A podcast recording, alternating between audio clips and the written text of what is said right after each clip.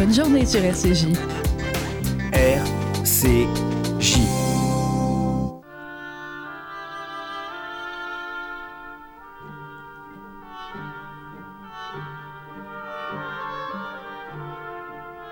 L'esprit d'escalier, une émission d'Elisabeth Lévy avec Alain Finkielkraut, un partenariat RCJ Causeur.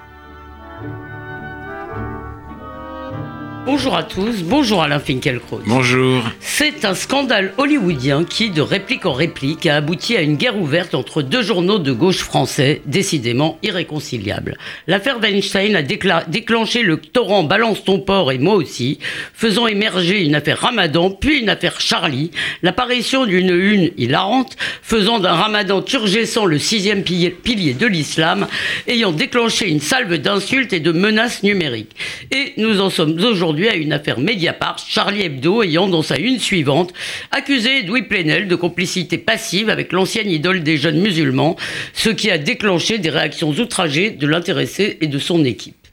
Alors que la multiplication de témoignages accablants dessine le portrait non pas d'un dragueur mais d'un véritable prédateur violent et pervers, on a du mal à accorder à Ramadan le bénéfice de la présomption d'innocence.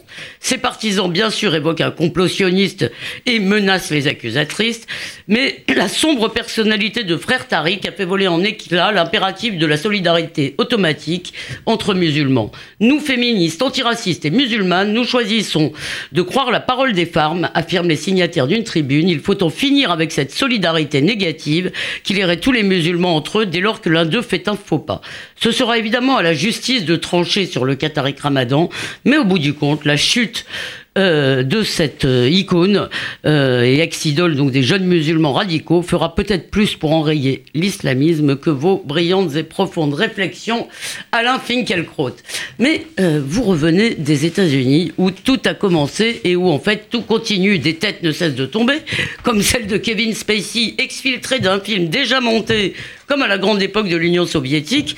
À Los Angeles, le procureur a créé une cellule de crise euh, spéciale pour traiter les cas de harcèlement sexuel. Les milieux de l'art sont priés aussi de s'y mettre. Alors vous, vous avez eu la chance, Alain Finkielkraut, euh, de parler avec Philippe Roth. Qu'est-ce que l'auteur de la tâche pense de tout cela? Alors, n'ayant pas vu Philippe Roth depuis la célébration de son 80e anniversaire, il y a 4 ans, je commençais à trouver le temps long. J'ai donc pris mon courage à deux mains. Je lui ai téléphoné, il était disponible. J'ai sauté dans un avion et il m'est apparu à la fois serein, car après 31 livres et quelques chefs-d'œuvre, il a le sentiment du devoir accompli, et mélancolique, car si le travail de l'œuvre est un combat exténuant, le désœuvrement n'est pas très facile à vivre, ni sans doute le sentiment que le temps vous est compté. Mais peut-être ces impressions sont-elles des projections? Je me suis bien gardé d'extorquer des confidences à Philippe Roth. Nous avons parlé de choses et d'autres, et surtout du tsunami, comme dit le New York Times, déclenché par l'affaire Weinstein. Juste une précision, c'est que Philippe Roth a annoncé euh, il y a quatre ans, je crois, qu'il a arrêté, qu'il cessait d'écrire. Voilà. Donc son désœuvrement n'est pas non, non. Euh, c'est un choisi en C'est une décision, c'est un choix, un choix qu'il a rendu public, euh, comme si effectivement il s'agissait d'une euh, vocation. Et c'est vrai, c'est une vocation. Donc, en effet, mais nous n'avons pas vraiment parlé de cela. nous avons évoqué le tsunami, comme dit le New York Times déclenché par l'affaire Weinstein. Nous avons évoqué notamment le cas de Dustin Hoffman, qui se serait rendu coupable de misconduct il y a une centaine d'années, et celui de Léon Wieseltier, journaliste et essayiste célèbre, que des femmes travaillant avec lui accusent non d'agression, mais d'obsession sexuelle.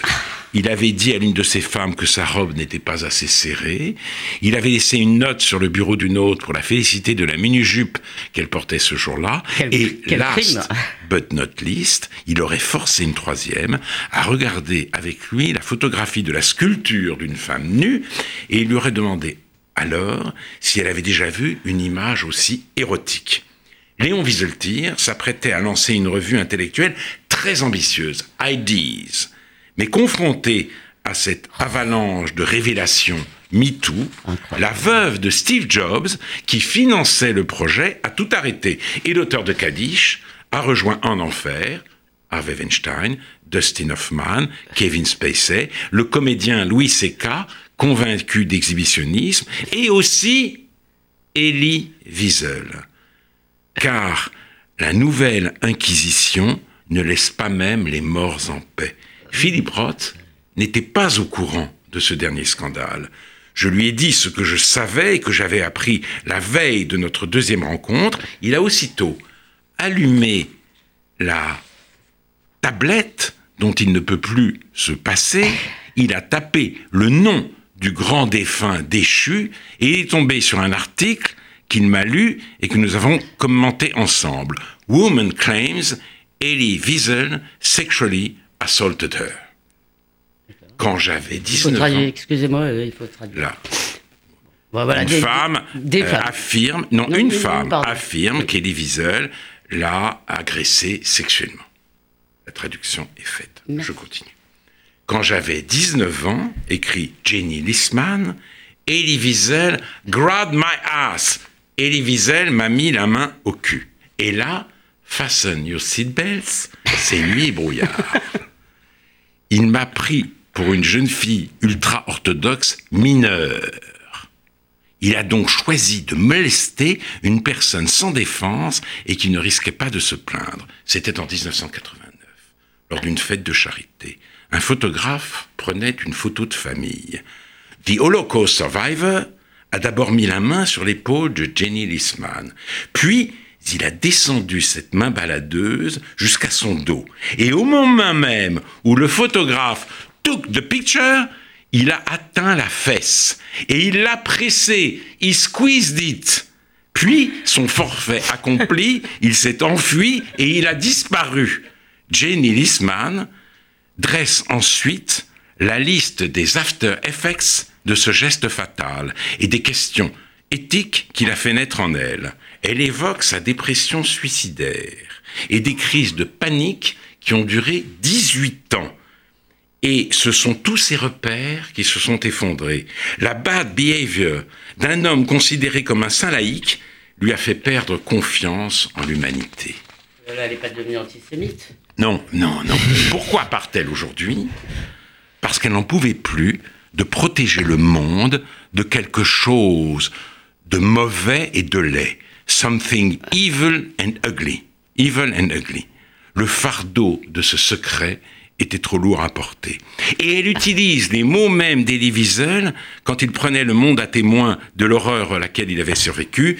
Écoutez-nous avec toute votre énergie. Ce n'est donc pas son porc que Jenny Lissman balance euh, euh, après un si long et si douloureux silence, c'est son bourreau. Donc voilà, un soir de novembre 2017, dans un appartement de l'Upper West Side à Manhattan, Philippe Roth et moi, nous avons pris acte médusé de cet événement capital, la shoahisation de la main au cul. Médusé, mais pas complètement pris au dépourvu. il faudra quand même que je vous fasse une objection à un moment, mais allez-y. Euh, en 1989, je venais de faire la connaissance de Philippe Roth et j'avais réalisé avec lui à Londres un entretien pour le Nouvel Observateur. Je lui ai notamment demandé quelle avait été la réception en Amérique de Ma vie d'homme. Je ne sais pas si vous connaissez ce roman. Rappelle, ce livre, un euh, roman que j'adorais. Il m'a répondu que ce livre lui avait valu sa réputation de misogyne et qu'il s'était très mal vendu, car en 1974, le monde avait découvert que les femmes sont bonnes et seulement bonnes, persécutées et seulement persécutées, et que lui, il avait dépeint une femme persécutrice et que cela gâchait tout. En 2017, aux yeux de certaines féministes exaltées et des médias qui leur emboîtent le pas, les femmes sont plus que jamais des victimes, elles sont même sur le point de monter sur le trône de la victime absolue. Ah oui, c'est tout à fait la religion de la victime, c'est certes ce qu'on est en train de vivre. Le problème, c'est qu'il y a malgré tout dans toutes ces victimes, si vous voulez, euh, par association, procuration, et dans, euh, je dire, il y a des témoignages, pardonnez-moi, euh, assez ridicules comme celui que vous avez livré, l'article de Laura Adler euh, dans le que vous citez dans le quand même, je veux dire, nous les femmes, nous quand cesserons-nous, quand cesserons-nous d'être violentées, opprimées. Bon, il y a beaucoup de pathos, mais malgré tout là-dedans, moi je, me demande parce qu'il y a beaucoup de témoignages aussi, si vous voulez, réels Et est-ce que ces comportements je ne parle pas de drague lourde, je parle vraiment d'agression, serait plus répandu que ce que nous pensons, vous et moi, Alain Finkielkraut. Écoutez, je ne Il y a beaucoup de témoignages qui sont quand même accablants, il faut le dire, et il faut dire que nous ne rions pas, nous rions de la bêtise et du pathos, nous ne rions pas de ces témoignages réels, nous ne rions pas des femmes qui se font violer, bien sûr. Vous avez raison, vous avez raison, mais je, termine quand même avec Elie Wiesel. Euh, dire de lui qu'il a fait subir le mal après l'avoir subi lui-même, c'est impliquer qu'il y a deux crimes suprêmes, deux crimes imprescriptibles, le génocide et le harcèlement sexuel, lui-même défini comme tout ce qu'il y a d'un peu hirsute, d'un peu sauvage, d'un peu énergumène dans les rapports entre les hommes et les femmes. Interrogé par le journal Le Monde à l'occasion de, de, l'Oscar qui lui a été décerné, l'Oscar d'honneur qui lui a été décerné à Los Angeles, Agnès Varda s'est demandé où sont dans le jeu de la séduction les limites qui n'offensent pas les femmes. Et elle a eu ce mot qui sert de titre à l'article, l'humiliation est toujours du côté des femmes. Alors vous avez raison, il y a tous ces témoignages. Mais euh, ce qu'on nous dit aujourd'hui. L'humiliation est toujours du côté des femmes. Voilà. C'est une, une phrase extraordinaire. Une femme extraordinaire. Qui, ce qui veut dire qu'il n'y aurait pas dans les rapports sexués d'hommes bafoués, d'hommes humiliés, d'hommes jetés, d'hommes pourchassés, d'hommes tournés en bourrique et réduits au désespoir. Calomnier, parce que il faut aussi, il faut aussi dire que ce qui nous a fait, il faut aussi dire que dans beaucoup de divorces, on accuse aussi les hommes euh, de beaucoup de choses absolument euh, dégoûtantes. Donc on ne peut pas prendre toute accusation Absolument. pour un. et donc, et, aussi, il n'y aurait pas de femmes dominatrices, de femmes machiavéliques, de femmes féroces et même forcenées. L'ange bleu et Lady Macbeth seraient, comme la Maureen de Philippe Roth, de purs fantasmes misogynes. Donc, oui, je, je, persiste, la bêtise progresse à pas de géant et elle censurera bientôt tout ce qui, dans la culture, proteste contre son manichéisme. D'ores et déjà, elle s'attaque à la langue.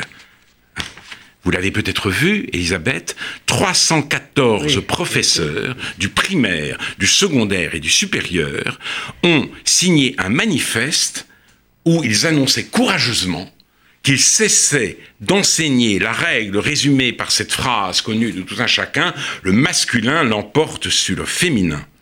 Alors que l'apprentissage des données fondamentales de la grammaire, de l'orthographe, de la syntaxe est, est négligée depuis des décennies au profit d'une participation orale vénérée au nom de la spontanéité, et que, comme l'écrit Anne-Sophie Nogaret, que vous publiez dans Causeur, les élèves de terminale écrivent maintenant les arbres A-R-B-R-E N-T, où il mange, M-A-N-G-E-S, ses maîtres s'engagent à faire dire à tous les jeunes, les hommes et les femmes sont belles. Car ils veulent remettre en cause, remonter, pardon, aux causes du sexisme qui empoisonne nos sociétés. Alors vous avez interrogé le ministre à ce sujet euh, dans Réplique. Oui, euh, alors lui, euh, lui, il veut résister à cela. Dans réplique d'hier, pardonnez-moi, je précise que Jean-Michel Blanquer était votre invité ah, hier. avec Augustin Dumière. Et il, veut résister à cela. Il veut combattre l'écriture inclusive. Euh, L'Académie française aussi a pris très a pris parti de manière très radicale en dénonçant le péril mortel que l'écriture inclusive faisait peser sur la langue. Et d'ailleurs, pour cela, elle est attaquée de toutes parts. J'ai lu un article dans l'Observateur où il était demandé de prendre d'assaut, en quelque sorte, le Quai Conti, mais j'en reviens euh, à, à, l'apprentissage. À l'apprentissage, selon les termes d'Hélène Sixous. La première mesure de leur stratégie de pouvoir, c'est comme pour toutes les dictatures, une prise de contrôle de la langue. Sous sa terreur distraite, discrète, pardon, nous sommes précolonisés et nous ne le savons pas. Maintenant, elles savent. Et au nom du plus jamais ça, ça étant indifféremment Weinstein, Wieseltier, Wiesel, Polanski et tous les prédateurs sexuels qui leur ont, premièrement, manquer de respect verbalement. Deuxièmement, tenter des, tripotages, comme l'écrit dans son second tweet que vous citez vous-même, Elisabeth Lévy, Sandra Muller, euh, l'auteur, pardon, l'autrice. L'auteur, je pense. mais on dit l'autrice maintenant. Ah bon, on n'arrête pas le progrès. Hein. l'autrice du hashtag Balance ton porc, les élèves apprendront donc une langue libérée de la loi phallique. Et peu importe l'état de cette langue, peu importe la raréfaction du vocabulaire, l'effondrement de la syntaxe, la méconnaissance des règles orthographiques les plus élémentaires, euh, euh, le masculin aura perdu sa prérogative, c'est tout ce qui compte. Alors, moi, il y a quand même une chose qui m'étonne, c'est qu'on euh, n'éclate pas d'un grand un éclat de rire collectif, si vous voulez, de ces billes. Permettez-moi de revenir une seconde tout de même sur Philippe Roth, parce que ce qui m'a frappé dans la dernière salve, maintenant, c'est que ressortent des choses qui datent d'il y a 30 ans. D'ailleurs, c'est au nom de ça, de ces souvenirs qui reviennent après si longtemps que l'on demande l'allongement des délais de prescription. Euh, parce que 20 ans après la majorité, c'est pas assez et que ça pourrait revenir au bout de 40 ans, 50 ans, euh, etc. Euh, est-ce que, dans le fond, les hommes, est-ce que vous, pardon, pardonnez-moi, est-ce que vous avez peur de vous voir tomber dessus, un ancien flirt euh, une, je veux dire, quelqu'un. Oh, je suis tellement gentil, moi, que ça peut pas m'arriver. mais non, c'est pas vrai, vous avez bien dû quitter des femmes, même gentil, même gentiment. Philippe Roth m'a dit lui-même, et je ne crois pas trahir un secret, qu'il ne voulait pas intervenir aujourd'hui devant ce phénomène absolument stupéfiant, euh, parce que c'est pas son style, c'est pas c'est pas sa manière de faire et d'être, mais qu'en effet, il n'est peut-être pas à l'abri d'une accusation et que dans si cela devait arriver, alors en effet, il, euh, euh, il interviendrait dans le débat. Donc effectivement, on peut toujours se poser la question oui, moi j'ai vu des hommes, moi j'ai vu des hommes, surtout et n'importe J'ai vu des hommes se demander, des garçons très gentils se demander, euh, un peu repentants, mais moi je fais mon examen de conscience. Ça, ça c'est quand même très inquiétant. Dernière question là-dessus qui va nous faire une transition. Est-ce que, si vous voulez, Philippe, Philippe Muret écrit en 91 dans son journal, il écrivait sur le sexual harassment, en disant oh là là, euh, ça c'est vraiment encore une invention américaine qui va arriver chez nous. Mais là, il me semble que l'arrivage se fait, l'importation se fait en, en, temps, en, comment on dit, en ah temps réel, pardon. oui, absolument. Euh, oui, bien euh, entendu, bien entendu, c'est en temps Et le New York Times parle de tsunami. La France étant un pays politique, Edoui Plenel, euh, s'enchante de la révolution déclenchée par l'affaire Weinstein. Une nouvelle fois, le directeur de Mediapart s'égare. La révolution féministe, il faut le dire et le répéter, a déjà eu lieu. Les femmes dans le monde occidental sont plus libres qu'elles ne l'ont jamais été. Les cas de violence que vous me citiez tout à l'heure, Elisabeth Lévy, doivent être pris au sérieux, mais ils ne doivent pas dissimuler la réalité des conquêtes euh, euh, des femmes. Leur corps leur appartient, leur vie leur appartient, la rue leur appartient, la procréation sans âme sans homme, pardon, la procréation sans âme, sans homme, je recommence, est en passe de devenir un droit de la femme. Et de même qu'en Catalogne, comme l'écrit Antonio Monez Molina, la réalité de l'autonomie et de la prospérité a été utilisée pour répandre le fantasme de l'oppression et de la spoliation, de même les néo-féministes s'acharnent-elles aujourd'hui à convertir la souveraineté des femmes en marcartisme victimaire. Et ça, en effet, sur les deux rives de l'Atlantique et simultanément. Oui, mais cela dit, euh, je, répète parce que euh, il y a quand même, moi j'ai été quand même frappé par le fait pour un certain nombre de femmes qui se font enquiquiner sur leur lieu de travail. Quand vous êtes caissière et que vous avez votre chef de rayon euh, qui vous tourne autour, vous n'avez pas les mêmes moyens de répondre que quand vous êtes Emma de Cône, disons. Et je me suis demandé, en fait, j'ai pas la réponse, mais je vous le livre, si euh, nous n'avions pas, euh, vous avez raison, la révolution féministe a eu lieu, mais visiblement tout le monde n'est pas au courant quand même. Tout le monde n'est pas au courant, mais je vous citerai très brièvement une anecdote. Une danseuse de l'Opéra de Lyon a été remerciée au retour d'un congé de maternité. Le directeur de ballet a invoqué des raisons artistiques. Elle était âgée de 36 ans, elle ne lui paraissait pas assez performante, elle n'a pas accepté cette décision, elle a donc enregistré le directeur à son insu. Les conversations révèlent un homme au ton paternaliste, utilisant des formules brutales, lorsque par exemple il lui conseille d'abandonner sa tournée pour aller faire de la gym. Elle l'a donc enseigné assigné en justice et il a été condamné à six mois de prison avec sursis, six mois de prison avec sursis et 5000 euh, euros d'amende pour discrimination et harcèlement. Voilà. Mmh. Donc, euh, oui, non, mais vous avez raison. Et vous avez raison que c'est devant cette espèce d'épanouissement de triomphe victimaire que plus personne n'ose moufter. N'ose moufter. On n'a pas le droit. Alors, donc, euh, vous avez eu le courage de le faire, y compris dans Causeur. Venons-en maintenant à l'affaire euh, Ramadan Plenel. Donc on a quand même au sujet de Tariq Ramadan, euh, il me semble que là on a une multiplication de témoignages qui font, cela me gêne de le dire, mais là on a vraiment du mal à lui accorder le bénéfice de la présomption d'innocence. Je ne peux pas me rendre sourde à ce que j'entends. On ne peut pas, vous avez raison. Et, en même temps, il faudra entendre ce, témoignage. Le la règle du contradictoire doit jouer. Mais L'un des objectifs de la campagne Balance ton port était de noyer le poisson de l'islam. Et ça marchait comme sur des roulettes.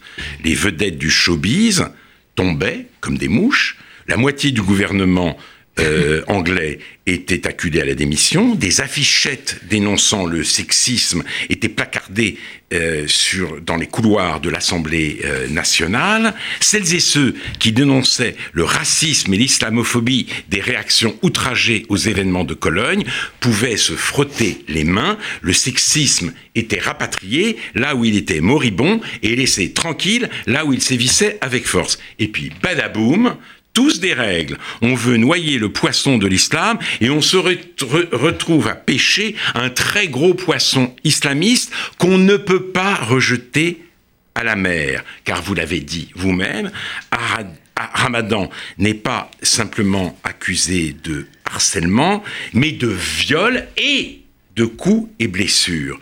C'est du lourd. Et il est accusé en justice. C'est-à-dire qu'il n'est pas accusé que sur les réseaux sociaux ou dans les journaux. Absolument. Et si les faits sont avérés, eh bien, euh, euh, euh, Tariq Ramadan se révèle comme un dévot, un faux dévot très aggravé, un tartuffe puissance 1000. Alors, Edoui Plenel, euh, parlons d'Edoui Plenel aussi, parce que la couverture de Charlie Hebdo, qui le montre en train de se, de se boucher les oreilles, euh, de s'aveugler et de se fermer la bouche avec sa moustache. Les trois petits singes, non? Voilà. Je dois dire qu'elle m'a fait rire. Même si, en effet, on ne peut pas reprocher à Tariq, à Edoui Plenel de ne pas avoir parlé de, des, violences et des, euh, commises par Tariq Ramadan, car il n'avait pas raison de le savoir. Mais, mais il a été. mais ça vaut pour le reste. Il a été. Elle vaut, pour le, elle vaut pour la complicité idéologique. Voilà, parce qu'il a été en effet un compagnon de route, sourd et aveugle, de euh, l'islamisme. Et quelques jours après l'attentat visant Charlie Hebdo, il a partagé la tribune avec Tariq Ramadan dans un meeting où ils dénonçaient tous deux l'islamophobie qui se répandait en France. Ah, et, vous, euh, disons l'islamophobie en général, et vous en particulier. Bah oui, en je tiens à le dire. Ah bon, mais moi je l'avais oublié. Et je l'ai entendu, Edoui Plenel, déclarer que dans ses deux livres de dialogue avec Tariq Ramadan, Edgar Morin se montrait impitoyable. Je ne savais pas que dans certaines occurrences, impitoyable pouvait être un synonyme d'obséquieux. J'en apprends décidément tous les jours. J'ajoute, j'ajoute qu'Edoui Plenel a publié dans la revue de Mediapart Le Crieur un article sur et contre Elisabeth Badinter. Un article absolument effrayant. Il est de lui? Non, mais il l'a publié, il l'a fait paraître. Son titre dit tout, Elisabeth Badinter, derrière l'image, la voix d'un féminisme blanc et puissant. C'est le même langage, exactement, que celui des indigènes de la République. Mais Amélie elle, l'autrice de l'article, cite quelques extraits de Fausse route, livre qu'Elisabeth Badinter a écrit au début de ce siècle pour dénoncer les dérives inquiétantes du néo-féminisme. Elle se désole de l'extension du concept de violence aux agressions verbales et aux pressions psychologiques dans les résultats de l'enquête nationale sur les violences faites aux femmes commandée par le gouvernement en 2001. Ça, c'est Elisabeth Badinter. Oui, et voilà. Elisabeth Badinter rappelle que euh, la jante masculine peut elle-même être victime d'abus on ignore systématiquement, je cite, la violence et le pouvoir des femmes. Ainsi trace-t-on en creux le portrait d'une humanité coupée en deux, d'un côté les victimes de l'oppression masculine, de l'autre des bourreaux tout-puissants. Ces, citations sont censées accabler Elisabeth Badinter. C'est tout le contraire. Elle montre sa clairvoyance, elle jette la lumière sur notre présent, elles sont une critique anticipée de la période euh, dévastatrice que nous sommes en train de vivre. Oui, c'est pour cela, et, vous l'aviez, je crois qu'on en a déjà parlé ici, Edoui Plenel, si vous voulez, est vraiment c'est pour ça, il faut, à mon avis, il ne faut pas l'attaquer sur les viols. Enfin, sur. Euh, oui. Quand on dit on ne savait pas, honnêtement, on sait toujours pas. On attend le procès pour savoir, et, personne n'en a parlé publiquement en tous les cas. C'est vrai. Donc, euh, euh, en revanche, quand il écrit pour les musulmans, c'est ce livre qui commence en disant qu'il y a un gros problème en France, c'est que Alain Finkielkraut dit qu'il y a un problème de l'islam.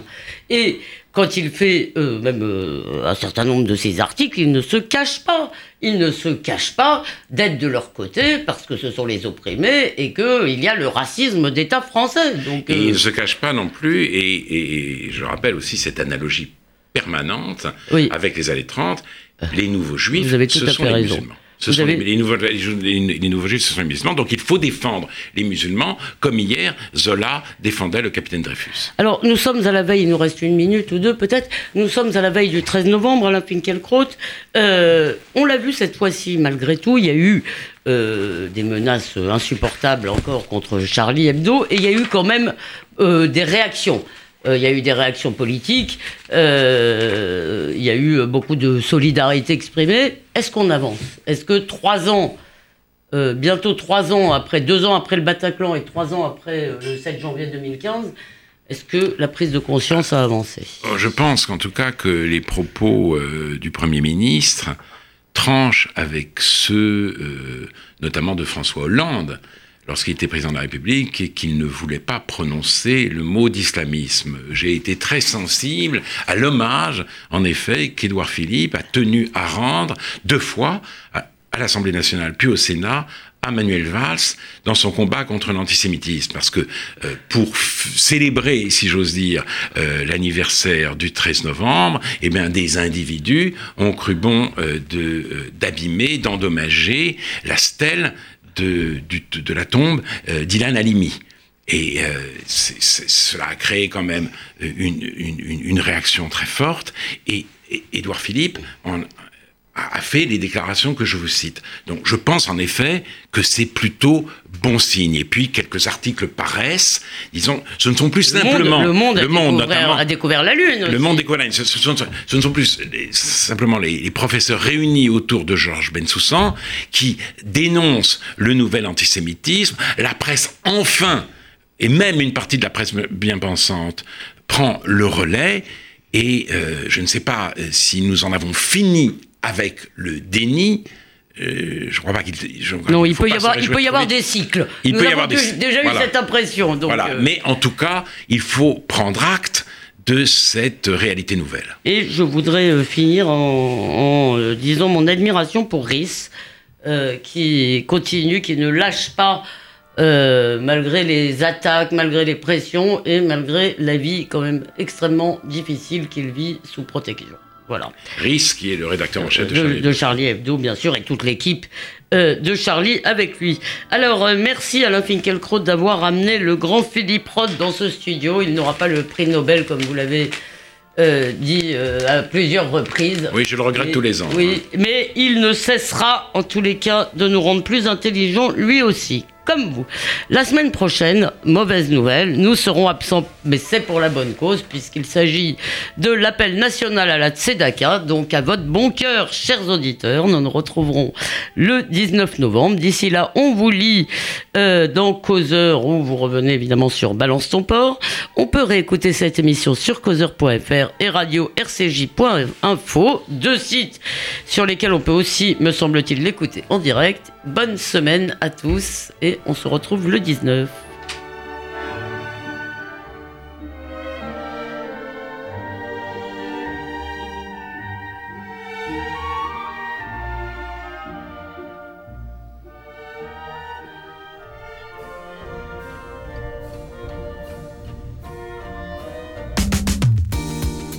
Bonne journée sur RCJ. RCJ.